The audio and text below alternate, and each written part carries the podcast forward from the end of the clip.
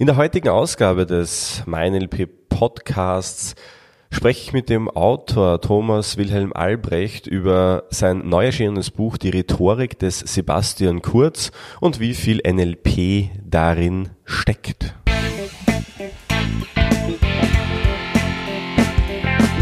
NLP Live, der Podcast für Frame Changer und Zukunftsbilder.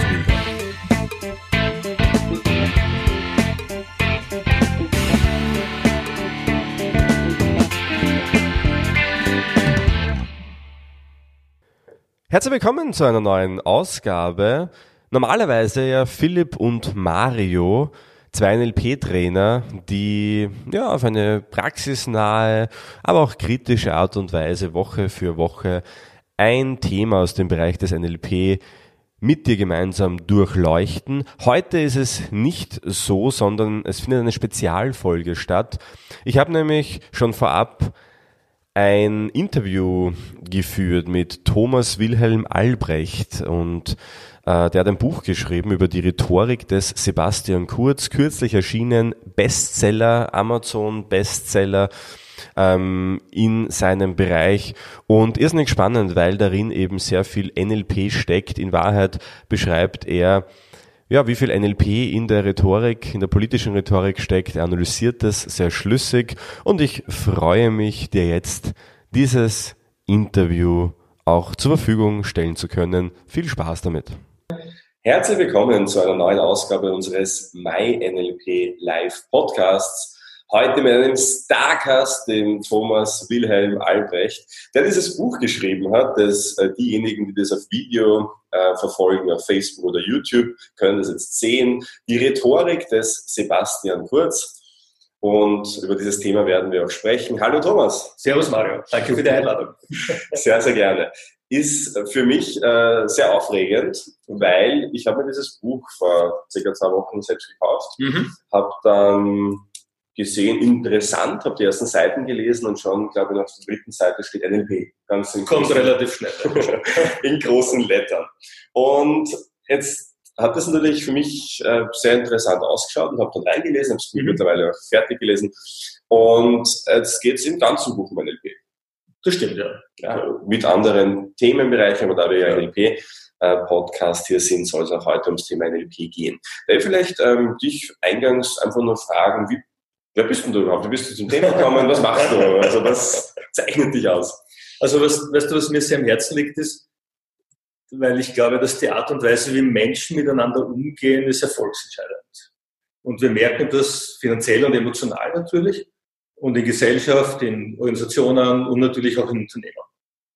Und gerade zur Zeit des Misstrauensantrags, wie ich die Idee hatte, dieses Buch zu schreiben und jetzt auch im Wahlkampf, den wir miterleben durften, haben ja viel gesehen, wie Menschen miteinander umgehen und was das bewirken kann.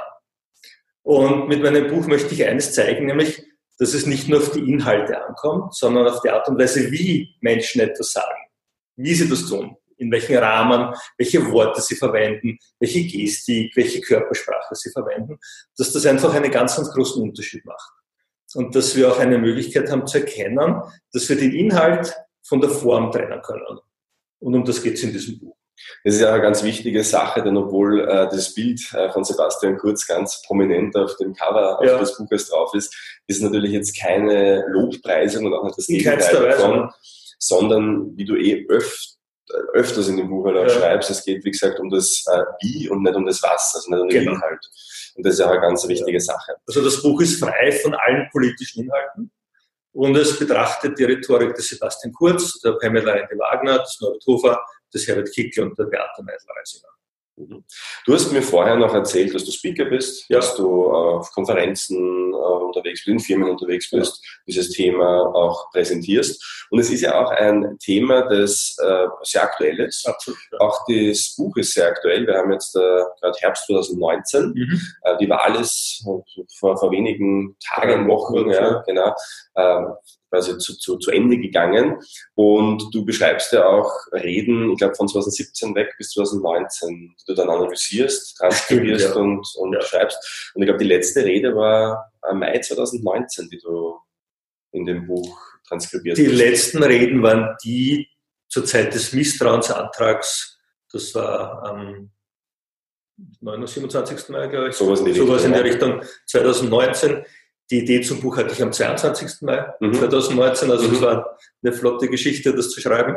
Und ich habe die Idee, die, die Reden um diesen Zeitraum herum genommen, mit zwei Ausnahmen, noch zusätzlich von Sebastian Kurz eine Antrittsrede zur Regierungserklärung 2017 und von der Pamela Rendi-Wagner ihre Antrittsrede als Gesundheits- und Frauenministerin. Das war auch 2017, wenn ich es richtig in Erinnerung habe, um einfach doch einen breiteren Bogen zu spannen und von den anderen Herren, die reden, Damen und Herren, die reden um den Misstrauensantrag 2019. Ähm, du hast ja auch erzählt, ich weiß gar nicht, ob ich das sagen darf, aber dieses Buch, hast du gesagt, ist in vier Wochen entstanden. Das stimmt. Du hast ähm, da wirklich dich eingetigert. Zeigt aber auch natürlich ähm, deine Kompetenz, die du im Bereich hast, weil nur wenn das Wissen natürlich implizit schon alles da ist, hat man auch die Möglichkeit, das dann so äh, gezielt auch dann zu analysieren. Also wirklich großes Kompliment Dankeschön, von, danke. von, von, meiner Seite hier. Wir werden natürlich noch darauf zu sprechen kommen, was macht Sebastian kurz konkret, weil mhm. geht es ja auch um die Buch und was macht ja. ihn dann vielleicht auch so erfolgreich im Vergleich zu anderen. Was mir aber vielleicht vorher noch äh, wichtig und interessant erscheint, was auch vielen anderen wahrscheinlich interessant und wichtig ist, machen Politiker NLP? Teilweise. also ich, ich denke, es wäre wichtig, wenn sie es mehr tun würden, damit ihre Inhalte besser ankommen. Mhm. Das ist ein ganz großes Thema aus meiner Sicht, weil ich glaube, dass alle politischen Parteien gute Ideen haben. Nur die Art und Weise, wie diese Ideen transportiert werden, verhindert manchmal, dass die Idee ankommt beim Publikum. Und darum bin ich der Meinung, dass Politiker, Unternehmensleiter, Chefs, Manager alle NLP machen sollten, in der Absicht, dass das, was sie sagen, bei ihrem Publikum, sei es bei der Bevölkerung oder sei es bei den Mitarbeitenden, sei es bei den Kunden, einfach ankommen kann, landen kann. Und da hilft natürlich die Anwendung von NLP, natürlich die wohlwollende Anwendung von NLP und Rhetorik. Das ist ganz klar. Und darum bin ich der Meinung, ja, Sie sollten es tun. Tun Sie es? Nein, viel zu wenig. Äh, oder noch konkreter die Frage, sind Politiker NLP ausgebildet? Hast du da Erfahrung darin? Also ich bin der Meinung, dass Sebastian Kurz und sein Beraterstab absolut NLP ausgebildet ist und, und von den anderen bin ich der Meinung, dass sie es sind oder nicht sind oder zumindest das nicht anwenden. Mhm. Es ist ja so, du sagst, jeder sollte NLP lernen. Ja. Ich sage das auch. Ja, also, Das ist auch meine Meinung, wäre ja mhm. falsch in meinem Job. Ich sage jetzt sogar, NLP sollte äh, in Schulen kommen, möglichst, möglichst früh Menschen zur Verfügung stehen. Es ist halt so, dass viele Menschen NLP ja doch noch als dieses böse Manipulationstool sehen. Mhm. Und wenn man dann halt sagt, jeder soll NLP lernen, dann kriegen die Menschen schon mal Angst dafür. Ja, viele davon. Das stimmt erst. Ja. Ähm, was ist NLP für dich? Für mich ist NLP eine Beschreibungsmöglichkeit, wie Menschen ihre Wirklichkeit machen. Denn wenn du zwei Menschen nebeneinander stellst, die derselben Situation ausgesetzt sind, also sagen wir mal objektiv der gleichen Situation, dann haben beide Menschen unterschiedliche Wahrnehmungen aufgrund ihrer unterschiedlichen Erfahrungen, die sie im Laufe ihres Lebens gemacht haben. Und die eine Person findet die Situation angenehm und die andere gleichzeitig bedrohlich. Und somit dürften die beiden Menschen etwas anderes machen, wie sie ihre, ihre eigene subjektive Realität erzeugen. Und NLP ist aus meiner Sicht die Art und Weise, wie Menschen ihre Realität. Oder mit NLP kann ich beschreiben, wie Menschen ihre Realität machen. Und wenn ich es beschreiben kann, kann ich es auch verändern. Und, und so sehe ich NLP als ein taugliches Werkzeug, das wird die Welt rundherum anders wahrnehmen, nämlich so wahrnehmen, wie es uns besser tut, wie es uns leichter fällt, wie wir sie besser verändern können und zum Wohlwollen natürlich aller Beteiligten.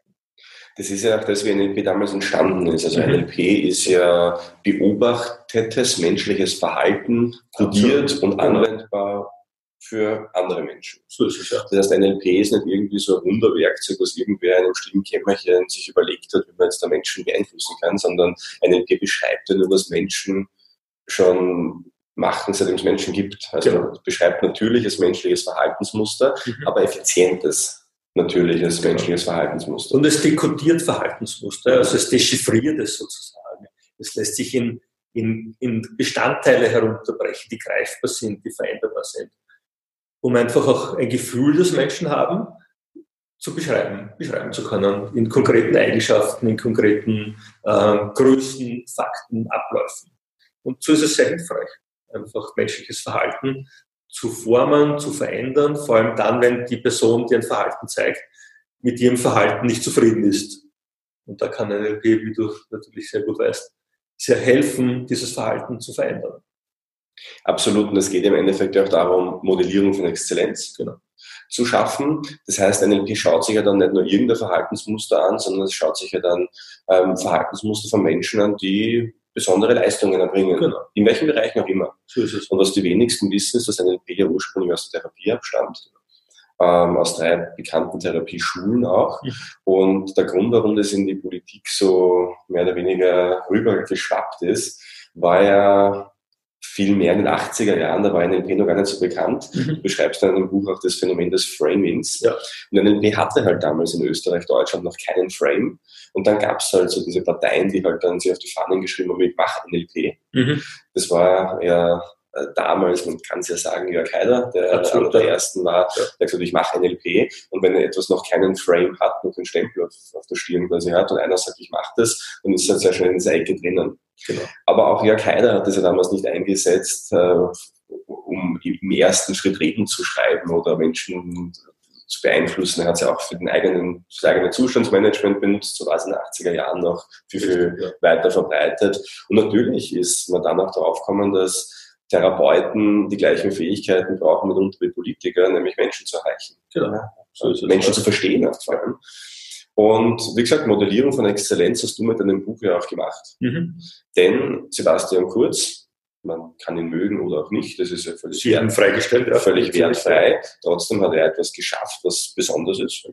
Und deshalb ist es ja auch wert, aus einer NLP-Sicht, das sich mal genauer anzuschauen, was er tut. Genau. Und da wollen wir jetzt noch genau einsteigen. Das ist ja. meine, meine nächste Frage ja auch an dich.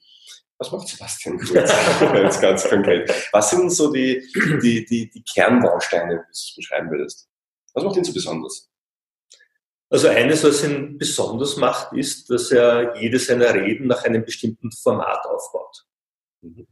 Und wenn man es beobachtet, wie er das macht, dann beginnt er immer damit, dass er die Zuhörenden abholt, mhm. indem er sagt, dass ich weiß, wie es euch geht sozusagen. Das heißt, er macht ein Pacing, nennen wir das im Fachbegriff. Das heißt, er holt die Zuhörenden ab und die Menschen im Publikum fühlen sich dadurch verstanden und sind dann bereit, ihm sozusagen zu folgen. Er bedankt sich immer am Beginn einer jeden Rede.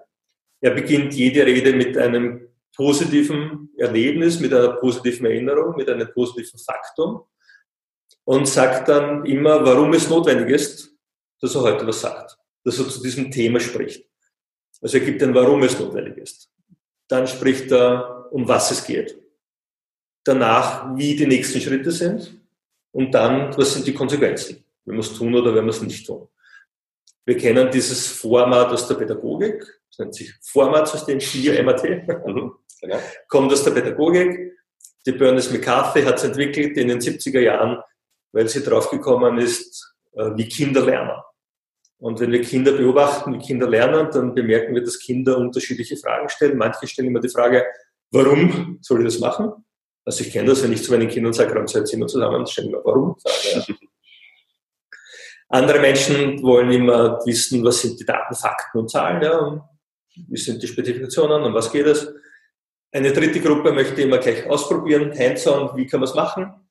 Und eine vierte Gruppe hat sie entdeckt, ist immer sehr daran interessiert, was sind die Konsequenzen, inspirativ, was kann man noch daraus machen. Nicht? Und somit entspricht dieses Formatsystem eigentlich den grundlegenden Verhaltensmustern, das wir von Carl Gustav Jung kennen. Und äh, Sebastian Kurz wendet das an. Er sagt immer, warum, was, wie, was sind die nächsten Schritte, was sind die Konsequenzen. Und das macht es dem Publikum einfach zu folgen und er holt alle Menschen ab im Publikum. Was du ja auch beschreibst in dem Buch ist, dass dadurch auch eine implizite Struktur mit äh, genau. kommt. Ja. Und obwohl das nicht klingt, als wäre eine Struktur drinnen, mhm. kann man sie trotzdem unbewusst dran festhalten. Ja, genau. Und das ist ja auch etwas, was eine gute Rede von einer nicht so guten Rede unterscheidet, dass es nicht klingt, als wäre Struktur, aber ja. es hätte Struktur. Richtig. Also du musst schon sehr genau hinhören, um die Struktur zu erkennen und sie natürlich vorher kennen. Denn wenn wir Strukturen nicht kennen, können wir sie auch nicht erkennen. Und der Sebastian Kurz macht das sehr, sehr konsequent. Im NLP-Sprech könnte man auch sagen, er framed alles, was er sagt.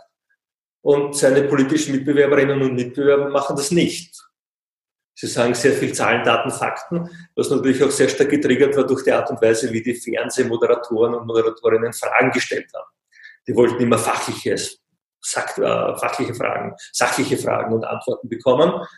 Und die meisten fahren halt dann sozusagen in diese Falle unter, unter Anführungszeichen rein und geben sachliche, fachliche Antworten, während der Sebastian Kurz halt immer diesen Frame gemacht hat und somit auch den Interpretationsspielraum der Antworten, die er gegeben hat, in seinem Rahmen hat, wie er das wollte. Und das unterscheidet ihn massiv von allen anderen. Im Endeffekt ist es ja das, das Grundkonzept im NLP, mhm. Leute abzuholen genau. und sich so einzustellen auf das Publikum, dass man möglichst alle erreichen kann. Genau. Und wenn du jetzt beschreibst das Format, das ist übrigens, wenn dich das Thema Format interessiert, kannst du gerne kommentieren hier und dann äh, schick mal deinen Link äh, da auch noch dazu, dass du es nachlesen kannst, äh, wie das genau funktioniert. Nur wenn das die anderen nicht machen und dann nur auf Zahlen, Daten, Fakten eingehen, dann nehmen sie in Kauf, dass sie halt nur vielleicht ein Viertel der Menschen, vielleicht sogar weniger abholen. Vielleicht sogar weniger, ja. ja. Je nachdem, wie halt die Menschen ticken. Ja. Also insofern ist es ja wieder ein Zeichen dafür, dass sie dann vielleicht viel mehr bei sich selbst sind, mhm. als beim Publikum. Weil, ja. weil wenn ich andere erreichen will, schreibst du es ja auch, geht es auch darum, beim Publikum zu sein. Genau. Also wir kennen ja im NLP ein Konzept, das nennt sich Rapport. Mhm. Und das bedeutet, eine emotionale Verbindung zum Publikum zu haben und gleichzeitig bei sich selbst zu sein. Und das gelingt dem Sebastian, Sebastian Kurz sehr, sehr gut. Und ich glaube auch, dass ihm das, die Anwendung des Formatsystems dabei sehr, sehr hilft. Denn wenn ich eine Struktur habe als Sprecher, dann kann ich mich auf andere Themen, auf andere Dinge fokussieren und konzentrieren. Und man merkt das sehr gut bei ihm. Er ist sehr zentriert, sehr ruhig, auch von seiner Körperhaltung her. Und ist bei sich und gleichzeitig bei seinem Publikum. Während viele andere einfach hauptsächlich bei sich sind und somit das Publikum nicht interessiert ist, denn das Publikum interessiert sich niemals für den Sprecher, sondern immer nur für sich selbst auch. Ja, das muss man schon immer berücksichtigen. Du nennst das Konzept Redner-Uptime.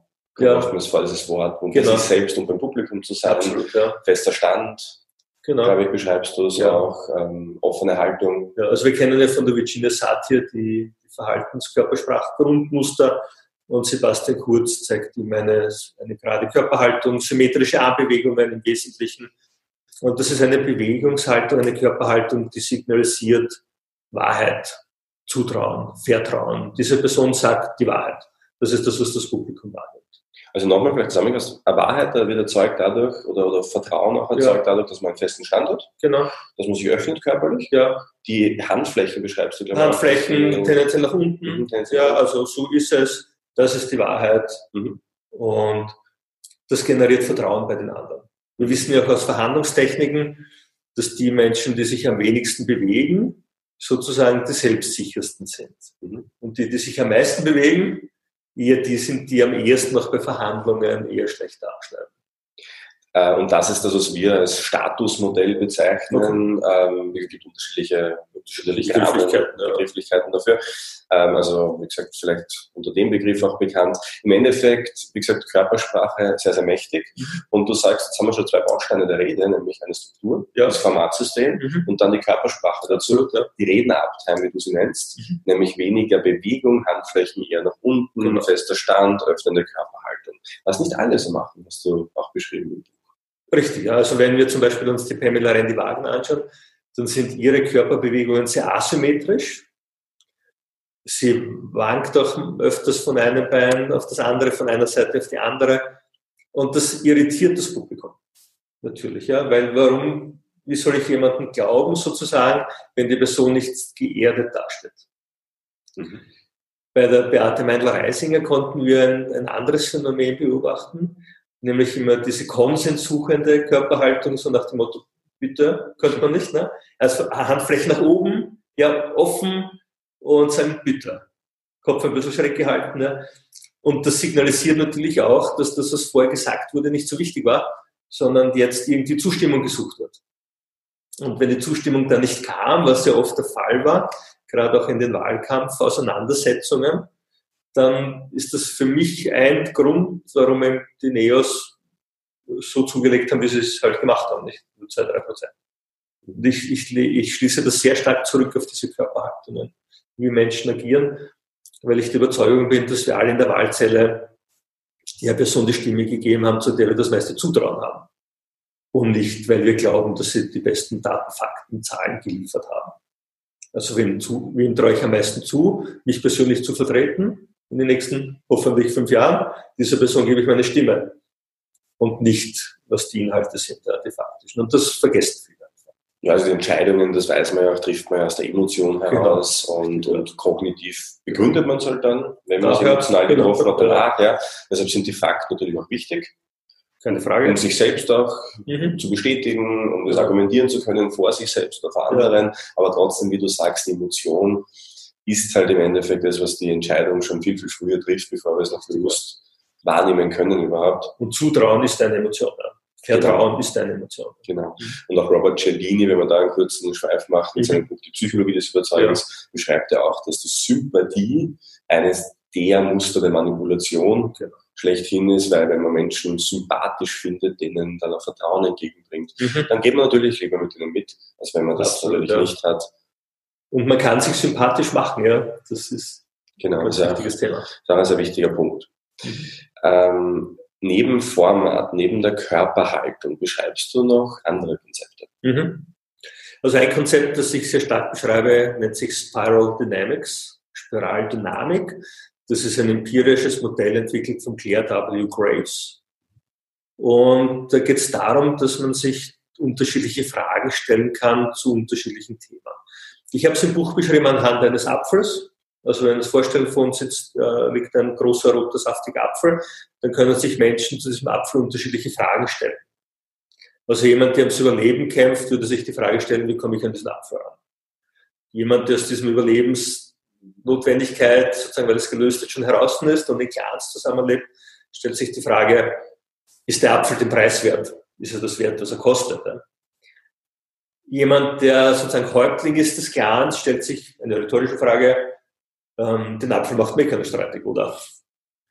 Jemand, der dann daraus ist und nach dem Sinn des Lebens sucht, in einem System ist, so wie Kirchen, Strukturen, die Systeme, die, die Sinn versprechen, stellt sich die Frage, ist, erfüllt der Apfel alle Regeln? Ist er groß genug, rund genug, schwer genug, saftig genug?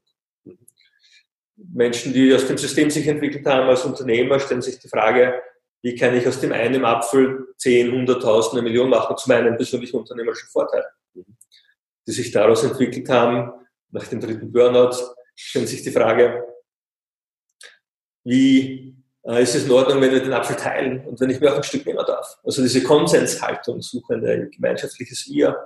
Und wir bemerken schon diese sechs Ebenen, basieren alle auf Ängsten, von, von Überlebensängsten bis zu Anerkennungsverlustängsten. Sind aber aufbauend aufeinander. Sind aufbauend auf einer Spirale, die man rauf und runter fahren kann. Die siebte Ebene ist die erste spirituelle, wo sich jemand die Frage stellt, was kann der Apfel zum Gelingen meines Lebens beitragen? So ein ganz anderer, ganz anderer Fragetypus. Und die achte Ebene stellt sich die Frage, was kann der Apfel zum Gelingen des Lebens aller Menschen beitragen?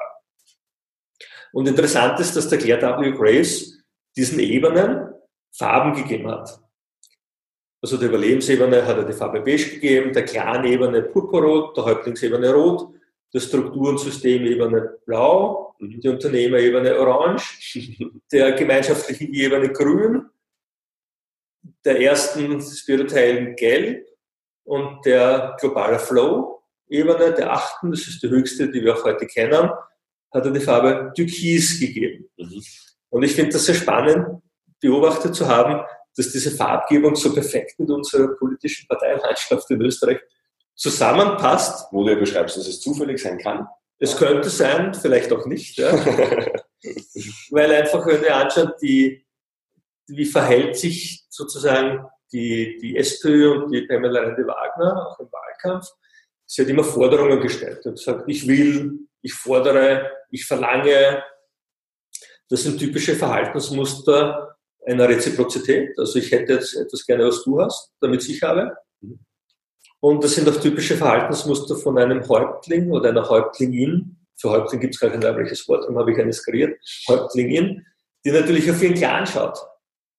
Während die blaue Partei, die Freiheitliche Partei, sehr starkes System verteidigt hat. Das hat man noch gemerkt zur Zeit des Misstrauensantrags, der Herr mit Kickel hat sehr stark gesagt, okay, du hast unsere Regeln verletzt in dieser Anklägerhaltung. Der Norbert Hofer im Gegensatz dazu hat immer über die Projekte gesprochen, die er nicht fertig machen konnte. Also ganz anders eigentlich. Ne? Gesagt, also das Dekarbonisierungsprojekt konnte ich nicht fertig machen, die Nahverkehrsmilliarde nicht, die Hubschrauber, die neue Dialogs des Bundesheer konnte man nicht anschaffen und den L17 konnte ich auch nicht mehr mit meiner Tochter machen, muss meine Frau machen. Auf der nächsten Ebene die NEOS und auch die Grünen, Beate Mengler-Reisinger, sehr konsenssuchend. Wollen wir nicht gemeinsam. Auch Kogler ist sehr konsenssuchend. Ich glaube, das kommt ihm sehr gut entgegen, jetzt gerade auch in den Sondierungsgesprächen und Koalitionsverhandlungen. Und während der Sebastian Kurz auf der nächsten, auf dieser gelben Ebene, einer ist, der aus meiner Sicht einen vollkommen unerschrockenen Eindruck macht. Er ist sozusagen ganz bei sich mhm. und ist angstbefreit. Den Eindruck macht er zumindest. Und stellt sich auch andere Fragen und das vermittelt auch in, mit der neuen ÖVP, in diesem türkisen Farbschema, dass ich ja der Überzeugung bin, dass es aus dem Spiral Dynamics Modell entlehnt wurde, die Farbe Türkis. Und somit ist, agieren diese Menschen anders und stellen sich unterschiedliche Fragestellungen und haben damit sehr viele Möglichkeiten, auch zusammenzukommen. Und ich glaube, dass in Kogel und Kurz, ich beschreibe es auch in einem meiner Blogartikel und Podcasts, sehr, sehr hohes Potenzial haben, eine gute Koalition zu bilden weil sie wertemäßig doch nahe beieinander sind. Mhm. Da habe ich sehr viel Hoffnung auch, dass das gut funktioniert. Die Frage dazu, du sagst, es sind acht Ebenen ja. und Entwicklungsebenen, ja. ja. die sich spiralförmig quasi angeordnet sind. Angeordnet sind, genau. Das ist das, das Strebenswerte, ist eine möglichst hohe Ebene zu erreichen, oder? Für, für einen individuellen. Naja, nein, es sind, die Ebenen sind wertfrei, es ist okay. jede Ebene gut. Ja. Es mhm. jede Ebene ist so, wie sie ist. Mhm. Und die Frage ist, in welchem Kontext bin ich? wo welches Verhalten passt. Ja.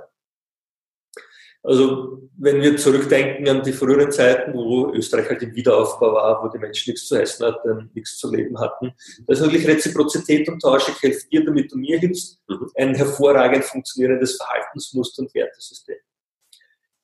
In Strukturen, die Sinn geben, wie die Kirche oder andere Strukturen, macht das einen, einen hohen, hohen Sinn, ja? einfach zu sagen, ich gebe dir eine Struktur, wo du dich wiederfindest. Ja. Unternehmer haben natürlich die klassischen, sagen, wie kann ich mein System nutzen? Das passt dort hervorragend. Was wir beobachten können, ist einfach, dass es wahrscheinlich Sinn macht, wenn wir uns persönlich in der Gesellschaft und auch in Unternehmen die Spirale hinauf entwickeln, weil wir dadurch mit den heutigen Anforderungen, die sehr global sind, besser zurechtkommen können. Und darum macht es natürlich Sinn, ja, da gebe ich dir recht, sich die Spirale hinauf zu entwickeln. Deswegen ist es nicht besser oder schlechter. NLP, es passt besser. NLP würde ja sagen, sprich die Leute dort an, wo sie gerade sind. Genau. Das hast du ja, ja auch gerade gesagt, das ist vom Kontext abhängig, je nachdem, genau. was halt gerade wichtig ist, sollte ja. man das halt voranbringen. Würdest du jetzt ganz, ganz salopp sagen, dass, ähm, wenn du sagst, Pamela Rendi Wagner, SPÖ, in diesem, mhm. in diesem roten Reziprozitätsschema, ähm, dass die einfach heutzutage keine Chance haben. Ja, ja, ja, das glaube ich auch. Ja. Dass sie sich generell neu erfinden müssen. Ja, das glaube ich, ja. Weil sie einfach die Menschen, die Menschen haben sich daraus entwickelt. Ja. Also ich sage mal, zu Grund- und Kreisgeszeiten war das höchst opportun natürlich, ja, aber das ist halt schon eine Zeit lang her. Und die Menschen sind da schon draußen, weil sie erkennen, es gibt mehr als nur Tauschhandel sozusagen. Ja. Und ein Häuptling, so wie sie sich auch verhält, als Häuptling in, Dinge zu fordern, mit einer Forderungsliste in eine Verhandlung zu gehen. Ich glaube, das ist ungeschickt heute. Das kommt nicht mehr gut an, weil die Bevölkerung aus meiner Sicht erwartet, dass hier die Menschen eine Einigkeit erzielen, dass sie miteinander gut umgehen können. Und wenn ich jetzt mit Forderungen reingehe und sage, ich will, dann erinnert mich das ein bisschen an, an frühere Zeiten, so, wo wir halt auch, wie wir kleine Kinder waren, gesagt haben, ich will, ja aber da sind wir heraus. Ne? Und das ist, glaube ich, ein massiver Grund, warum die SPÖ einfach so abgeschnitten hat, wie sie abgeschnitten hat. Mhm. Und das findet sich sehr gut in diesem Spiral Dynamics Modell wieder und wir können auch vorhersagen, wie sich Menschen verhalten, interessanterweise. Also das so tun, wie es ihrem Wertesystem entspricht. Das, was mir immer wichtig ist, dass die Leute sich persönlich was mitnehmen können aus, die, aus diesen ähm, mhm. Podcasts und Videos. Ähm, das kann ich auch nutzen, dieses Modell, um mich selbst zu analysieren. Absolut. Ja. Einfach um zu schauen, was ist mir gerade wichtig. Ja, genau. auf, auf, welcher Ebene sind meine Werte angesiedelt. Mhm. Und wenn ich das gemacht habe, was dann? Wenn ich es gemacht habe, was dann, dann weiß ich, warum es mir in manchen Situationen besser gelingt, mich adäquat zu verhalten mhm. und in anderen Situationen weniger gut. Also ich könnte, Entschuldigung, ich könnte das Modell einfach nutzen, um zu sehen, mir gelingt es jetzt gerade gut, in ja. anderen Bereichen nicht. Ja. Wem gelingt es denn gerade gut? Das kann genau. jetzt auch der, der, der Kollege im Büro sein ja. von mir ist, äh, der Chef, äh, mhm. Chefin, was auch immer, und könnte dann schauen, auf welcher Ebene operiert denn diese Person. Genau. Und dann die nächste Frage. Kann ich das dann einfach so nachmachen? Mhm. Oder ist das dann schon besetzt? Also ja. auch im politischen Kontext ist spannend. Kann jetzt da eine andere Partei einfach sagen, ich mache jetzt das Gleiche auf der gleichen Ebene vielleicht und funktioniert das dann? Mhm. Also ich würde gerne mehrere Antworten drauf geben. Gerne. Ein Beispiel einer Klientin von mir, sie ist, Moder äh, sie ist Mediatorin bei so großen Hausversammlungen und so weiter. Und kam zu mir und sagt, du Thomas, ich habe immer, wenn jetzt jemand bei der Hausversammlung so auf, sich so aufbudelt, ja, und so, sagt, ich bin der Chef da, und so ein bisschen äh, der Redelsführer sich darstellt, also, oh, ein bisschen ungut auch, ja, hat sie mir gesagt, dann, dann ziehe ich mich immer zurück, ja, und wäre eigentlich meiner, meiner Rolle als Mediatorin nicht gerecht, denn eigentlich müsste ich ja jetzt den, diesen Menschen irgendwie einfangen und, und wieder zur Vernunft bringen und zur Ruhe bringen. Und das gelingt mir nicht, ich ziehe mich zurück. Ja. Und dann hat sie eben das Grace Level Assessment, dieses Test unter Anführungszeichen gemacht, bei mir auf der Webseite und hat festgestellt, dass eine Häuptlingsebene bei ihr nicht ausgeprägt ist. Aufgrund gewisser Fragestellungen konnte man das erkennen. Und dann habe ich sie gefragt, woher sie denn weiß, dass er sich, wenn jemand sich so aufbudelt, sozusagen auf Wienerisch gesagt, dass, er sich zurückziehen soll. Und da ist ihr eingefallen, dass ihre Zwillingsschwester und sie, immer wenn der große Bruder in ihr Zimmer kam und auch so gemacht mhm. hat, dass sich die beiden Mädchen damals zurückgezogen haben. Das war ihr einziges Verhaltensmuster, das sie gelernt hat, wenn jemand sich so gebärdet. Und nachdem das ihr einziges Verhaltensmuster damals noch war, hat sie es in der Situation der Hausversammlung genauso gemacht, nämlich sich zurückgezogen. Und wie wir das im Coaching aufgelöst haben, konnte sie sofort danach diesen Menschen, die sich so gebärden, die einfangen, pacen, drunter holen und wieder normal ins Gespräch eingliedern. Und das ist eine gute Methode, das zu machen. Und ja, es funktioniert in der Politik für Politiker, für Unternehmer, für Geschäftsführer, für Manager genauso. Einfach Verhaltensweisen, die sie aus der Vergangenheit sich angeeignet haben, weil sie sich abgeschaut haben, weil wir das alle tun. Wir haben uns alle abgeschaut, wie wir uns verhalten in bestimmten Situationen, weil sich das verändern lässt, gerade durch Coaching-Methoden des NLPs. Und somit ermöglichen wir es Menschen, sich die Spirale hinauf zu entwickeln. Und vor allem eines ist wichtiger, wenn es zu Krisensituationen kommt, wenn es zu Herausforderungen kommt, auch auf diesem auf dieser höheren Ebene zu bleiben. Denn was oft passiert ist, dass wir in Krisensituationen runterfallen auf die, zu, auf die tiefste entwickelste Ebene. Das könnte nicht gut passen. Wenn wir in Krisensituationen bleiben können, können wir die Situation besser handeln. Und um das geht es letztendlich, dass wir unsere Ebenen entwickeln, durchentwickeln, beherrschen und sozusagen mit allen Menschen aus anderen Werteebenen gut zurechtkommen. Das ist ganz spannend, weil das Sicherheitsbedürfnis ja eines ist, was für die meisten Menschen einfach ein, ein grundlegendes ist. So, Kennt man ja zum Beispiel, wenn man vielleicht äh, Einnahmensquelle verliert, Job vielleicht oder Beziehung sich auflöst. Oder genau, es gibt immer wieder einschneidende Erlebnisse. Ja. Dann sind plötzlich viele Dinge rundherum total unwichtig, die vielleicht vorher noch wichtig waren, weil man sich um die Sicherheit kümmern muss. Genau. Und du sagst jetzt in dem Moment, dass man trotzdem in diesem Moment nicht dieses, dieses, diese höhere Ebene außer Acht lassen sollte mhm. und da auf keinen Fall quasi runterplumpsen sollte, sondern natürlich sich darum kümmern, ist mhm. ganz klar, aber trotzdem immer wieder mit Blick drauf, das beizubehalten, wo man schon war. Genau. Mhm. Also das kann man lernen ja. Coaching. Also ein Beispiel ist Sebastian Kurz an der Stelle auch, wie dieser Misstrauensantrag durchging am 27. Mai. Da haben doch alle erwartet, sogar der Parlamentssprecher des ORF hat gesagt, naja, jetzt wieder wieder in den Nationalrat einziehen und der Herr Wögerer muss seinen Platz sozusagen als Parteiobmann, als Clubobmann aufgeben. Und der Sebastian Kurz hat eines gemacht, was aus meiner Sicht alle verwundert hat, mit dem keiner gerechnet hat. Er hat nämlich gesagt, nein, ich mache das nicht. Ich bin jetzt nur Parteiobmann. Und ich mache meinen Job als Parteiobmann, nehme die Zeit, mit den Menschen zu sprechen und nehme die Zeit, mich auf die kommende Wahl vorzubereiten. Und das ist schon faszinierend, weil er eben auf dieser Ebene geblieben ist und gesagt hat, nein, ich kann mich hier, ich kann mit der Situation umgehen. Mhm. Und das hat eben auch von anderen sehr viel, sage ich einmal, Kritik eingebracht, weil die das nicht verstanden haben. Aber jemand, der auf dieser gelben Ebene sich so sehr viel Zeit bewegt, der kann mit den Schwierigkeiten einfach besser umgehen und findet andere Möglichkeiten. Er kann auch gehen. Mhm. Aus einer schwierigen Situation gehen zu können, ist eine tolle Eigenschaft, wenn man das kann. Man muss nicht alles über sich ergehen lassen. Dann kann man auch gehen, wenn man es kann. Absolut, sehr schön. Also wir merken diese Spiral Dynamics, diese Grace Level, äh, sind ein Thema, ich glaube, da kann man ja äh, Wochen füllen. Absolut, ja. Ein richtig, richtig spannendes Thema. Äh, das letzte prominente Thema, was mir jetzt noch so in, im Kopf geblieben ist, sind die Metaprogramme, die du beschrieben hast. Ja. Du hast auch Karl Gustav Jung schon angesprochen, den Schweizer Psychiater, mhm. auf den das ja zurückgeht auch. Ja. Und auch die Metaprogramme, ein sehr spannendes Thema, wo es um Verhaltensanalyse mhm. im Wesentlichen geht. Also warum tun Menschen, was sie tun, wie ticken Menschen und wie kann man das aufgrund des Verhaltens der Kommunikationsstrukturen herausfinden. Mhm. Vielleicht in, in, diesem Zusammenhang auch wir beim NLP haben ja ein eigenes Konzept dafür, das MBC, Meta Behavioral Coding. Und ähm, das nutzt ja auch, wie du beschreibst, Sebastian Kurz. Genau. Und auch alle anderen natürlich, weil jeder nutzt Metaprogramme. Ob es will oder nicht. Ob es weiß oder nicht. Genau, das ist ein Analyse-Tool auch. Was sind denn die Metaprogramme, die ihm da zum Erfolg verhelfen? Also wir können, wenn wir uns Metaprogramme anschauen, zum Beispiel eines hernehmen. Das eine Programm ist, ähm, unterscheidet zwischen reaktiven und proaktiven Menschen. Und wenn wir uns überlegen, wie gut versteht sich jemand, der sehr reaktiv ist, also immer wartet sozusagen, mit jemandem, der sehr proaktiv ist, schrecklich. Fürchterlich, oder? Das kommt nicht zusammen. zusammen ja? Genau. Dann gibt es Menschen, die sind sehr, sehr detailorientiert und manche haben so immer den Überblick. Ne?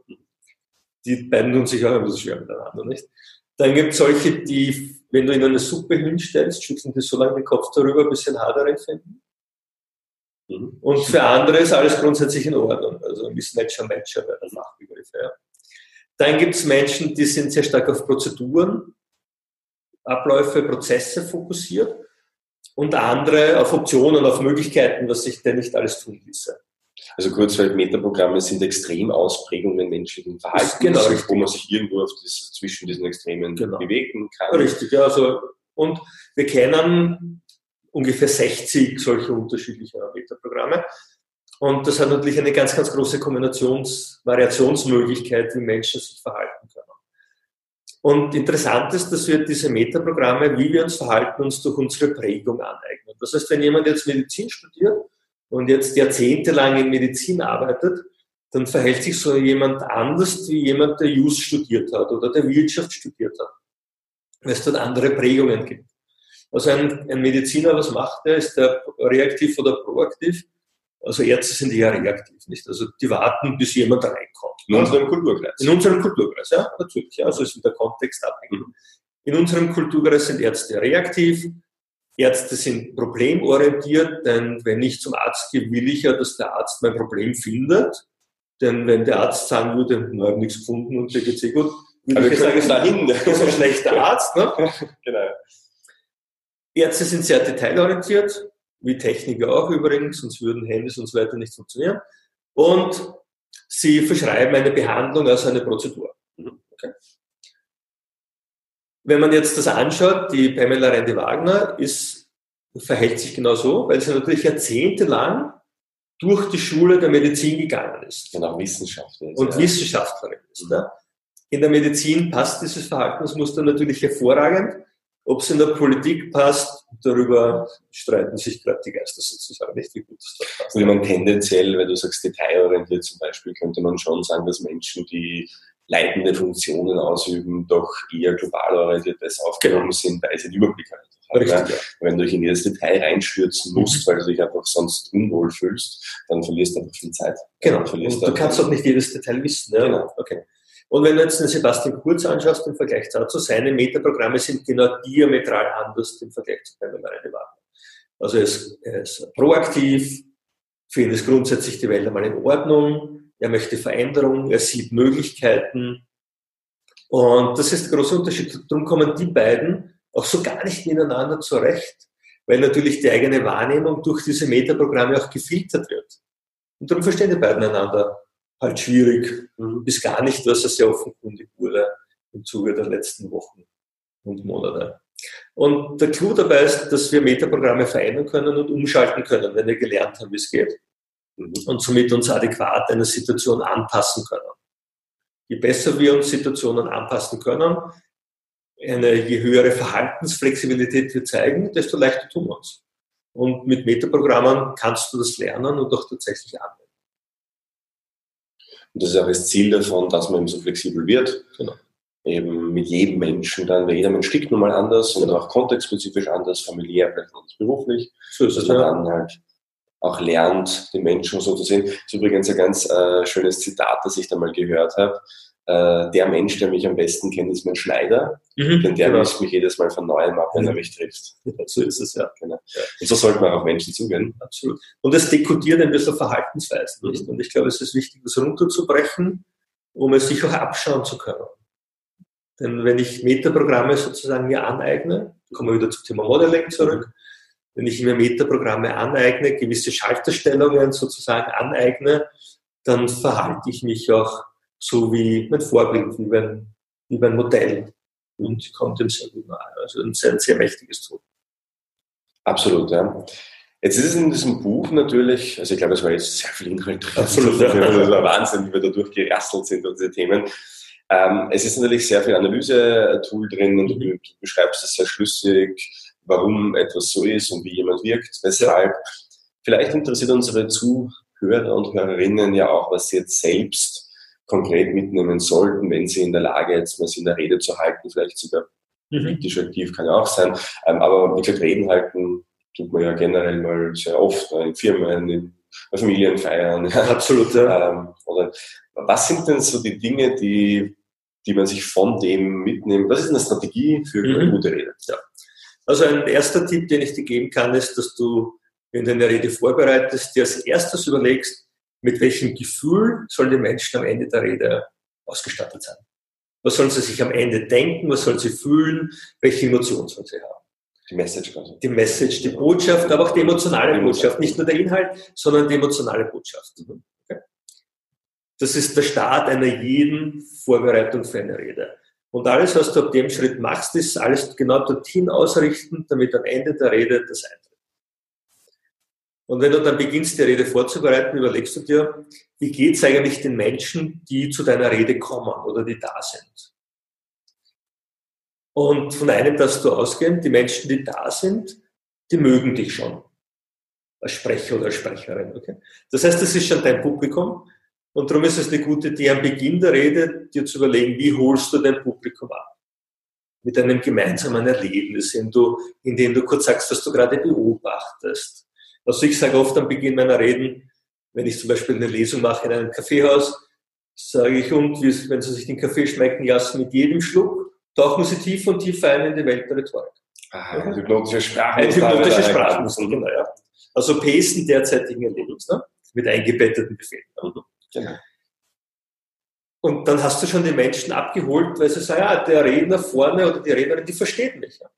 Und geh immer davon aus, dass die Menschen auf sich schauen die Menschen, die dir zuhören, die interessiert es nicht, wie es dir als Redner oder Rednerin geht. Ja. Also zu sagen, ich freue mich sehr, dass ich da bin, das ist nett für dich, dass du dich freust, der Sprecher.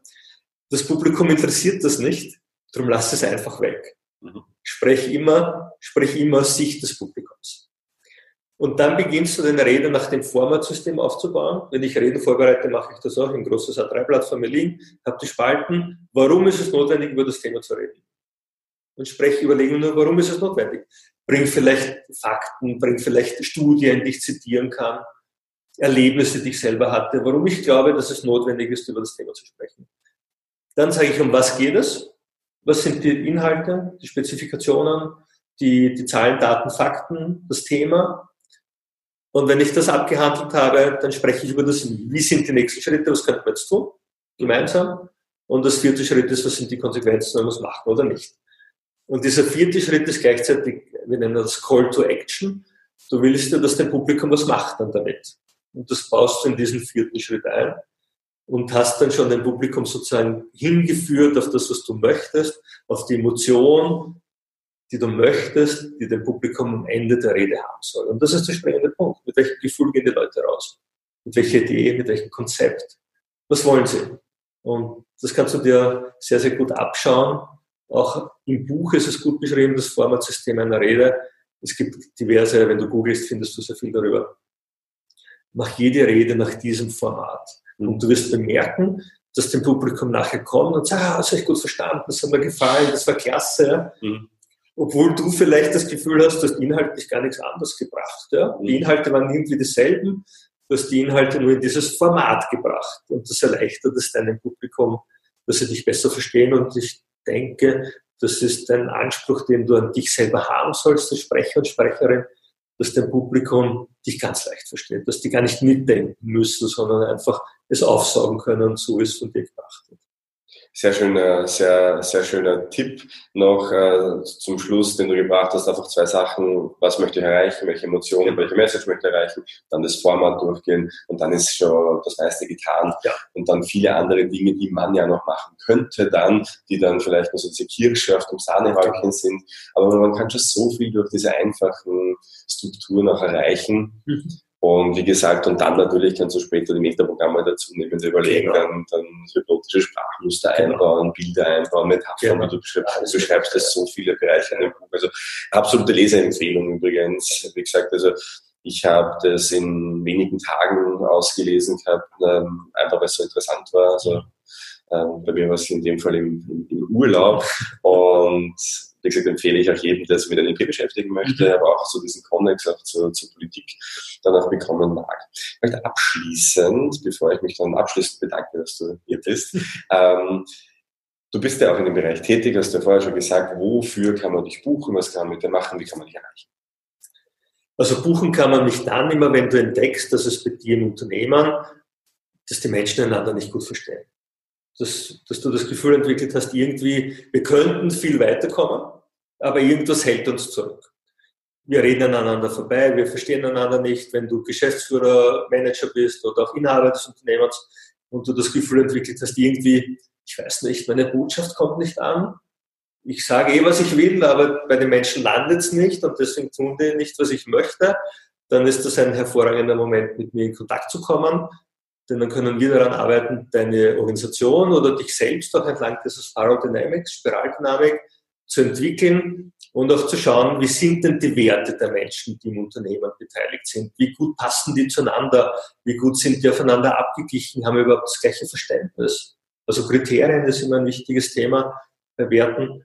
Und dann führe ich Unternehmen, Organisationen einfach zu einem gemeinsamen Verständnis, wo sie am Ende bemerken, hey, es ist viel, viel leichter, wir erreichen unsere Ziele besser, wir kommen besser an, bei unseren Kunden untereinander, uns geht's besser. Und das ist mein großes Anliegen, weil ich, wie ich eingangs gesagt habe, ja, wie Menschen miteinander umgehen, entscheidend ist für Erfolg. Erreichen kann man mich auf meiner Webseite mentale-innovation.com oder auf meiner Telefonnummer, wenn du mich anrufen möchtest, 0720 310 66 0. Vielen Dank. Äh, unbedingt, unbedingt machen. Schaut auf diese Website vorbei. Ähm, wenn dir dieser, dieser Podcast hier gefallen hat, dieses Video, äh, du dir angeschaut hast, wie gesagt, das ist ja nicht nur auf iTunes und auf Spotify, sondern auch auf YouTube und Facebook zu finden, dann hinterlass uns gerne einen Kommentar, einen Daumen nach oben, ein Like. Also es gibt so viele Möglichkeiten, uns Zuwendung auszudrücken. Wir freuen uns, wir freuen uns auf jeden Fall darüber. Schickt es anderen Menschen weiter, abonniere uns und ganz, ganz wichtig, wenn du ein Thema hast, das dich interessiert, das wir in unserem Podcast durchnehmen sollen, heute ist es ein Special mit einem Stargast. Äh, normalerweise sitzen ja Philipp und ich hier und gehen ja, diverseste Themen rund ums NLP durch, dann schreib uns gerne an info at mynlp.at deine Vorschläge und ja, wir hören uns dann wieder nächstes Mal bei unserem NLP Live Podcast. Lieber Thomas, vielen, vielen Dank. Sehr gerne, lieber Mario. Sehr gerne. Danke für die Einladung. Und auch dir, liebe Zuhörer, liebe Zuhörerinnen, schöne Stunden, Tage und bis zum nächsten Mal.